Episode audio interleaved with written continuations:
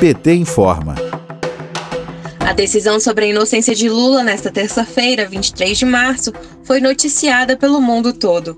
Após o Supremo Tribunal Federal, o STF, definir que Sérgio Moro foi parcial na decisão da Lava Jato com relação ao ex-presidente Lula, vários jornais do mundo destacaram que foi algo histórico e que deixou a Lava Jato, entre aspas, mortalmente ferida. O jornal argentino La Nación lembrou que a decisão valida o que Lula sempre disse sobre ser inocente e vítima de uma perseguição política por parte do ex-juiz federal e ex-ministro da Justiça Sérgio Moro. A mesma notícia é ressaltada no texto da agência de notícias Associated Press, que foi publicada em diversos veículos como The Guardian da Inglaterra e o Washington Post dos Estados Unidos. Todos os conteúdos dando razão a Lula, que sempre afirmou sofrer perseguição. A Associated Press destacou que a decisão prejudica ainda mais a reputação de Moro. O jornal lembrou que a condenação afastou Lula das eleições de 2018, permitindo assim a vitória de Jair Bolsonaro. O jornal espanhol El País e o francês Le Monde também destacaram o fato de Moro se tornar ministro da Justiça de um governo de extrema direita.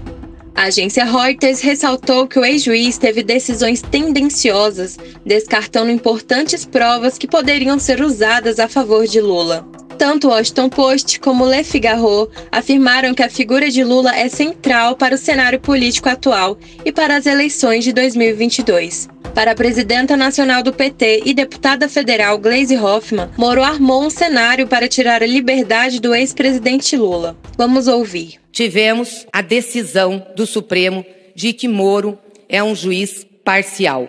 Aquilo que sempre falamos. Moro utilizou-se da mídia e manipulou a opinião pública para criar um clima no país para que pudesse, através das suas ilegalidades e injustiças, levar o presidente Lula à condenação, deixando-o preso e retirando-o do processo eleitoral de 2018. Lula ficou 580 dias preso Ninguém poderá devolver essa liberdade roubada do presidente Lula. Lula foi humilhado, sua família foi humilhada, nossa militância foi humilhada, nosso partido. Sofremos agressões, perseguições, mas permanecemos de cabeça erguida porque sabíamos que estávamos do lado da verdade e a verdade está prevalecendo. Agora, de todos esses males causados a nós e ao presidente Lula, o mal maior foi causado ao nosso país, à nossa democracia, à nossa soberania e a nossa economia.